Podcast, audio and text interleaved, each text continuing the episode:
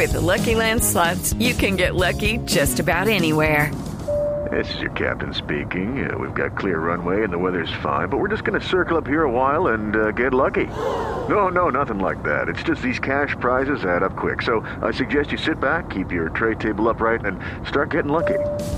Play for free at LuckyLandSlots.com. Are you feeling lucky? No purchase necessary. Void where prohibited by law. 18 plus terms and conditions apply. See website for details. Nos seguimos en Blue 4.0 y hay un tema que le está dando la vuelta al mundo porque tiene que ver con la plataforma Uber. Un tema bastante sonado porque se trata de la revelación de documentos que son de la plataforma y que evidenciarían que esta compañía a nivel global habría ejercido presiones sobre gobiernos eh, legislativos eh, para favorecer temas de regulación, pero además hay documentos que eh, quienes están haciendo ese análisis muy detallado han encontrado que estarían sacando provecho de las manifestaciones que habrían ocasionado la presencia de la plataforma para, dicen algunos de esos documentos, victimizarse. Un tema realmente sensible en la coyuntura que estamos viviendo, en la que hay partes encontradas frente a la necesidad de si regular o no las plataformas de movilidad. Se ha pronunciado al respecto el senador Jorge Enrique Robledo, eh, con un, una, además un anuncio que es bien importante en relación con la necesidad de poner el caso colombiano en los tribunales. Eh, senador, buenas noches, bienvenido a Blue 4.0. Un saludo a sus oyentes. Senador, gracias. Gracias a usted por acompañarnos y bueno, eh, senador, cuéntenos usted cómo eh, encuentra estos documentos que se han dado a conocer de esta plataforma a nivel global. Pues a ver, digamos esto, son, son, es una investigación supremamente grande, ¿no? Y como usted bien lo mencionaba, hay un escándalo mundial. Hay un escándalo mundial porque, porque en los documentos, por ejemplo, aparecen afirmaciones eh, que, que, señalan que, dicen ellos mismos, los jefes de Uber, somos descaradamente ilegales. Se habla de, sumas enormes en sobornos, de cooptar gobiernos, de promover la violencia entre los conductores de taxis de Uber y los otros conductores para manipularlos. O sea, una cosa abiertamente escandalosa que confirma una cosa que en el caso de Colombia ya sabíamos y de otras partes. Esa es una empresa que se constituyó a escala global con el propósito de violar las legislaciones internas de todos los países sobre la base de mentir, de engañar, de coaccionar, de corromper, que es lo que ha sucedido en Colombia. Es que en Colombia conocemos esto muy de cerca.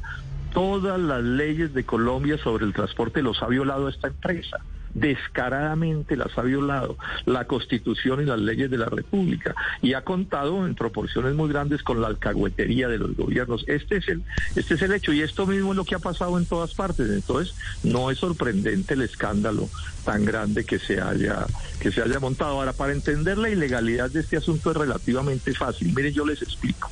El servicio sí. público de taxis es en general un servicio público en todas partes en todas partes del mundo, o ha sido por lo menos.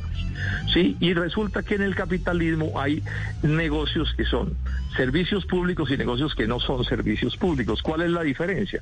Que los negocios de servicios públicos son negocios reglamentados, controlados por el Estado. Usted no puede hacer lo que se le dé la gana. Voy a poner un ejemplo. Usted no puede poner una emisora donde se le dé la gana. Ustedes existen porque tienen una, un, Blue existe porque tienen un, un permiso del Estado para ocupar una, una, una debida frecuencia, una determinada frecuencia. Bueno, lo mismo pasa con los negocios de aviación. Usted no puede hacer lo que se le dé la gana en aviación. En educación, usted no puede poner un colegio o una universidad donde se le dé la gana. Tiene que tener permiso del Estado. Usted no puede vender medicamentos que no estén aprobados por, por instituciones como el INVIMA, que le aseguren al consumidor que lo que le van a dar sí cura y no que es un fraude.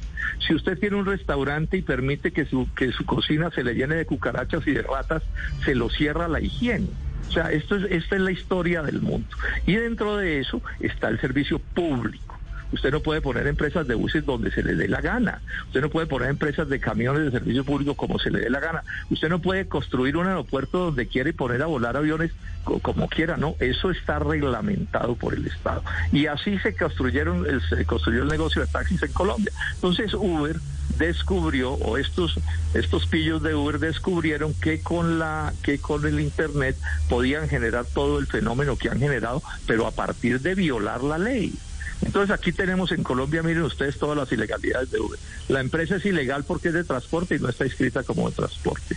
La plataforma que utilizan no es una plataforma que esté, digamos, eh, registrada en el Estado. Las tarifas que fijan no las pueden fijar, eso se llama usurpación de, de, de funciones públicas y ese es un delito penal que da 36 meses de cárcel. Los carros que utilizan son absolutamente ilegales para esa, para esa función. Los conductores no cumplen todas las normas que deberían cumplir. Las revisiones técnico-mecánicas no son las que deberían ser. Los seguros para proteger la vida de los pasajeros no son. Es descaradamente ilegal. Entonces, lo que está sucediendo en el mundo entero es que todo esto está estallando en unos países de una manera, en otros países de otra manera, pero aquí se confirma que Uber, esto nos está confirmando que lo que venimos diciendo otros desde hace rato es cierto, es que Uber funciona aquí con la alcahuetería de los presidentes de la República, con la alcahuetería de los del Ministerio del Trabajo de los ministros y con la alcahuetería de la Superintendencia de Transporte. Esa es la triste y dolorosa realidad que confirma este escándalo que a escala global ha estallado. Senador, eh, este escándalo para, para los oyentes que de pronto todavía no están sintonizados se llaman los Uber Files, ¿no? Esto, esto son una cantidad de documentos y estamos conociendo el tema de a pedacitos. ¿Qué sigue? Usted ha anunciado en algunos eh, medios que tomará algunas medidas. Quiero decir, ¿usted llevará a cabo algún tipo de acción popular? Eh, digamos, en medio de, este escándalo y además como una de las personas que ha hecho parte de este debate durante los últimos años? Sí, digamos que lo que entre las cosas que aparecen con los papeles es que esta empresa utilizaba sobornos para corromper funcionarios públicos. Esa es una cosa que no se conocía, pero bueno, en estos papeles empieza a aparecer esa realidad. Entonces, mm, yo estoy convencido que en Colombia esa empresa ha venido a violar descaradamente la Constitución y las leyes de la República, ha venido a corromper y no me sorprendería que parte de la alcahuetería de los funcionarios públicos en beneficio de esa ilegalidad, pues haya estado apalancada por sobornos. No sería sorprendente. Yo no tengo las pruebas, no puedo asegurarlo, pero no me sorprendería que hayan repartido plata a todos los niveles del Estado, porque tanta impunidad, tanta alcahuetería, tanta desvergüenza, pues fácilmente tiene como explicación no asuntos ideológicos ni conceptuales, ¿cierto? Tanta ilegalidad permitida, sino simples pagos eh, a servidores públicos y a particulares porque la campaña pro Uber en Colombia ha sido descaradamente abierta. Y el cuento que se inventaron aquí de que es que no se sabía si era ilegal o no era legal, eso fue, siempre fue una mentira. Entonces yo estoy con mis abogados estudiando y lo más probable es que en los próximos días haga unas eh, eh, demandas penales, unas acusaciones penales para que se investigue en los distintos niveles de funcionamiento del Estado por qué no se ha aplicado la ley como se ha debido aplicar. Porque es que en, en Colombia se supone que cuando una persona viola la ley y actúa como un delincuente, pues el Estado impide que siga actuando.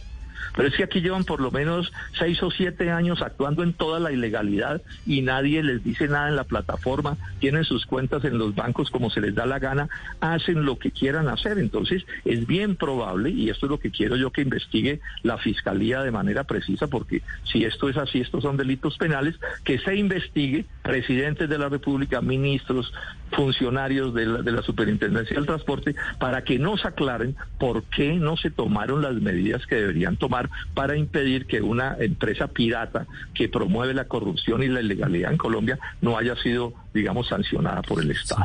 Senador, conociéndose toda esta información, eh, ¿Uber debería seguir funcionando en Colombia cuáles son las perspectivas que usted tiene al respecto?